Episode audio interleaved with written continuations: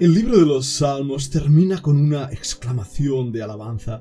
El último salmo, el 150, dice, Alabad a Dios su santuario, alabadle en la magnificencia de su firmamento, alabadle por sus proezas, alabadle conforme a la muchedumbre de su grandeza, alabadle a son de bocina, alabadle con salterio y arpa, alabadle con pandero y danza, alabadle con cuerdas y flautas, alabadle con címbalos resonantes, alabadle con címbalos de júbilo, todo lo que respira, alabe a Jehová, aleluya. El Salmo 149 nos dice, Cantad a Jehová un cántico nuevo, su alabanza sea en la congregación de los santos. El Salmo 148 nos muestra una nueva verdad. Alabad a Jehová desde los cielos, alabadle en las alturas, alabadle vosotros todos sus ángeles, alabadle vosotros todos sus ejércitos, alabadle sol y luna, vosotras todas lucientes estrellas, alabadle cielos de los cielos y las aguas que están sobre los cielos, alaben el nombre de Jehová, porque él mandó y fueron creadas, los hizo eternamente y para siempre, les puso ley, que no será quebrantada. Alabad a Jehová desde la tierra, los monstruos marinos y todos los abismos, el fuego y el granizo, la nieve y el vapor, el viento de tempestad que ejecuta su palabra los montes y todos los collados, el árbol de fruto y todos sus cedros, la bestia y todo animal, reptiles y volátiles, los reyes de la tierra y todos los pueblos, los príncipes y todos los jueces de la tierra, los jóvenes y también las doncellas, los ancianos y los niños.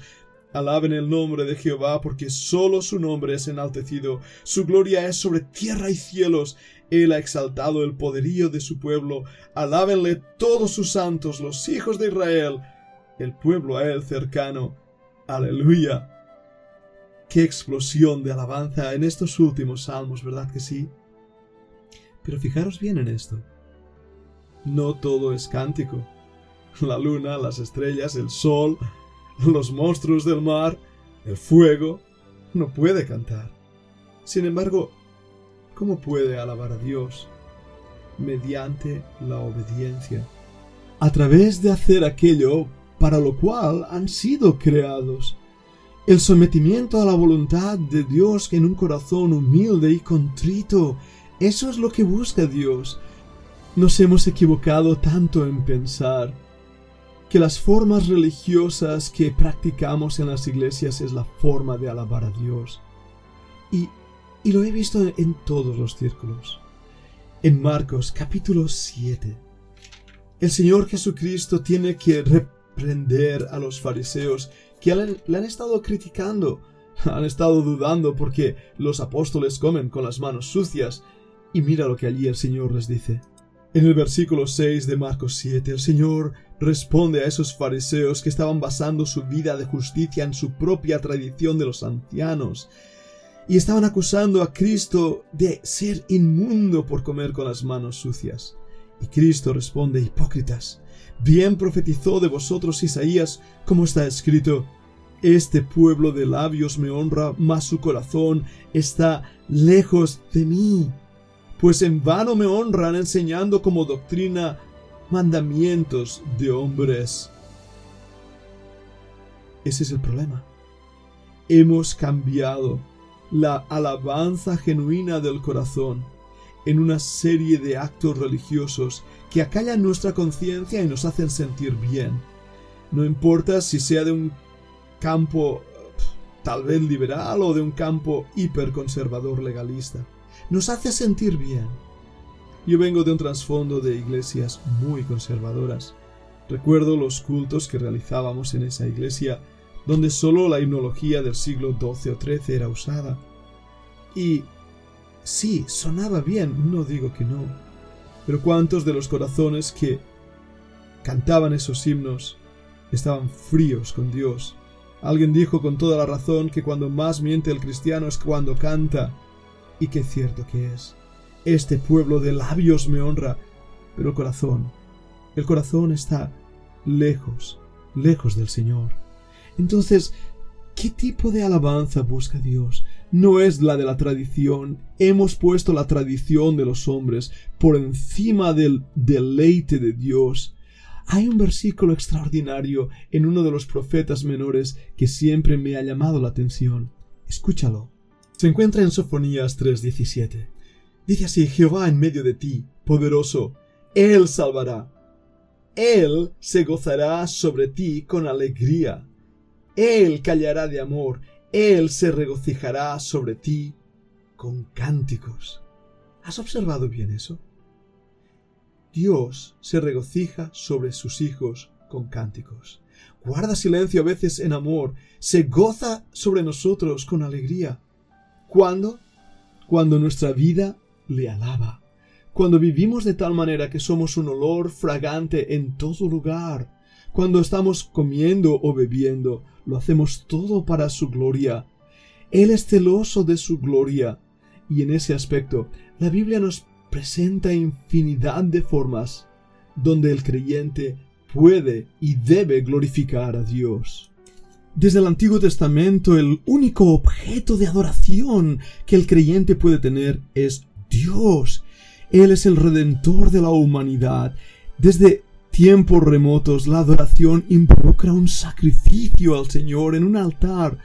Aún durante la historia de Israel, esto se presenta en diferentes lugares, no necesariamente en un lugar específico. El objeto de adoración es Dios.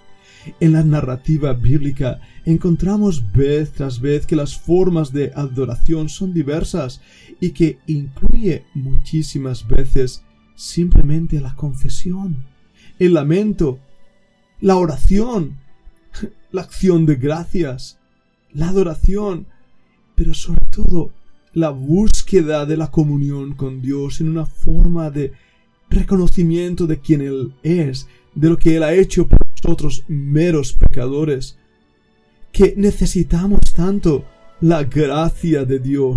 Mira Salmo 51 para ser un buen ejemplo de ello. Aún el lamento es un tipo de adoración cuando reconocemos que hay una distancia entre nosotros y Dios mismo debido al pecado y que pedimos que la bondad de Dios, su poder y su amor tomen el control de nuestra vida. Es un, es un requerimiento a Dios para una completa entrega a ese, a ese Dios que nos ama, a ese Dios que nos ha comprado con su sangre, haciendo en nosotros todas las cosas nuevas. La adoración a Dios puede ser una respuesta a su mismo carácter a sus dones, a sus actos de servicio hacia nosotros. La gratitud funciona de esta manera, como una manera de demostrar a Dios cuán bueno, cuán bueno es Él con nosotros. La adoración involucra contemplar a ese Dios, meditar en Él y con nuestros labios reconocer su grandiosidad, su poder. Salmo 8 es un buen ejemplo de ello. La adoración y la alabanza puede ser manifiesta en actividades, sí, incluye también el cantar. En el Antiguo Testamento vemos incluso las danzas, los ritos, la predicación, la oración. El pueblo de Dios canta, toca instrumentos, adora a Dios. Lo hemos visto en Crónicas. El rey David danzó delante del Señor, aunque fue menospreciado. Dios dio a los israelitas también festividades donde podían alabar a Dios. Físicamente la adoración involucra un doblegar nuestras rodillas. ¿Por qué? Porque en esa posición postrada, muy simbólica, extendiendo todo lo que somos ante Dios, mostramos nuestra total y absoluta dependencia de Dios. Un hombre de rodillas es un hombre rendido. Un hombre de rodillas es un hombre derrotado. Es un hombre que está diciendo, heme aquí. Me entrego absolutamente a ti, dejo de combatir. El corazón de la verdadera alabanza involucra un gozarse de Dios, un dejar el acartonamiento religioso y simplemente seguir unas formas de religiosidad vacías para entregarnos absolutamente al entendimiento de que vivo no ya yo, mas vive Cristo en mí. Y lo que ahora vivo en la carne, lo vivo en la fe, en la fe del Hijo de Dios, el cual me amó y se entregó a sí mismo por mí. Esa es la clave de la vida de alabanza. Esa es la clave del Salmo 22 cuando el salmista reconoció que iba a alabar a Dios en la multitud, entre su pueblo, e, e, invita a aquellos que temen a Jehová que le glorifiquen, que le temamos, que vivamos para Él. Oh amado hermano, amada hermana, espero que este podcast te haya hecho pensar para que tu espíritu sea vivificado, levantando las alas y diciendo, Señor, heme aquí, quiero vivir hoy para tu gloria. Sigamos aprendiendo.